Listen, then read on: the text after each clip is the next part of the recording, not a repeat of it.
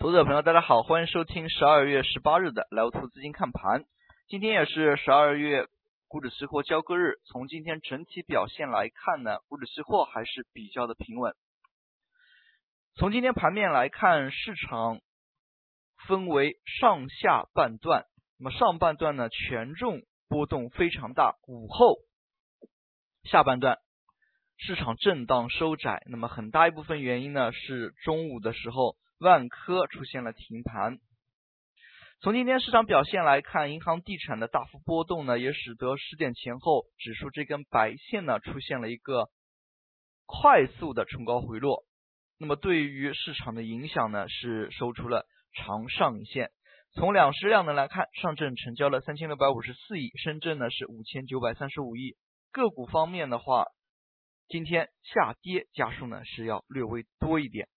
从上证 K 线的角度来分析的话，今天上攻三千六百点未果，虽然盘中一度是站上三千六百点，但是从收收盘的程度来看呢，那么收出了一根长上影线，那么还是没有站上三千六，但是量能呢是已经有所起色了。从周 K 线的一个角度来看的话，本周呢市场量能恢复。周线上涨了百分之四点二，还是比较不错的。那么像创业板这样借助于互联网大会、新兴产业整体被热炒，那么今天收盘之后，创业板整体周 K 线上涨达到了百分之五点九五。从板块方面来看呢，那么由于今天。早盘和午后权重出现这样的一个波动之后呢，午后一些中小盘的一些题材个股呢开始活跃，盘中个股的走势呢相对还是比较的活。那么虽然由于受到创业由于受到权重这样的一个上下颠簸的这么一个过程呢，创业板相对午后呢走势更为抢眼一些。那么从早盘来看。冲击最快的呢，还是机场航运板块。油价连续下行之后，再度出现事件性的一个炒作。那么机场航运呢，早盘快速冲高，但是没有个股出现涨停。那么随后午后呢，还是有一路的震荡回落。那么像这样的一个板块，在前期呢，油价下行之际呢，也是连续反复的炒作，是可以有所留意的。那么关注呢，它的一个炒作的持续性。今天不得不提的还有房地产板块，居然板块走势异常激烈，早盘呢大幅波动。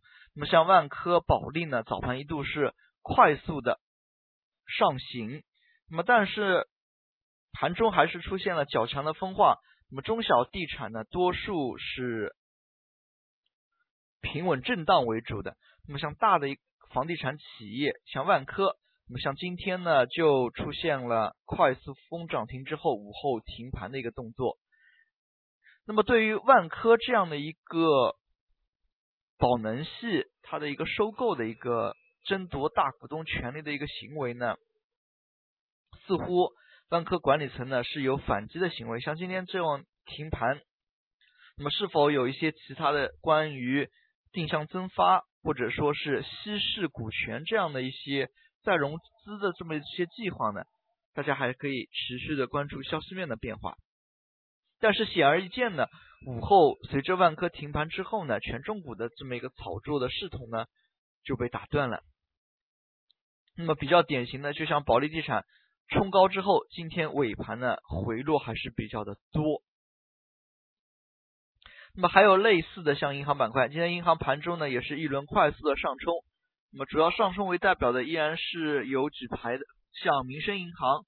那么像这些银行呢，盘中的表现一度让人非常惊艳，但是随后呢，十点半左右大家也看到了快速的回落，导致了盘异常的波动。那么像这样的一些个股的表现，那么尤其是石油银行，那么往往出现异动拉升之后呢，那么也是让投资者比较担心受怕的，那么怕出现。快速的回落，或者是怕出现二八效应的快速转化。那么从今天盘面最终来看呢，两市涨停个股相较于前一个交易日大幅减少，但是量能有所恢复。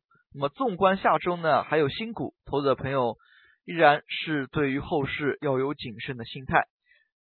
周五收盘之后呢，有证监会例行的新闻发布会，也欢迎大家都去关注一下。那么像这样的一些公开方面的一些消息呢，大家是实时的需要跟进的。那么最后也祝大家度过一个愉快的周末，再见。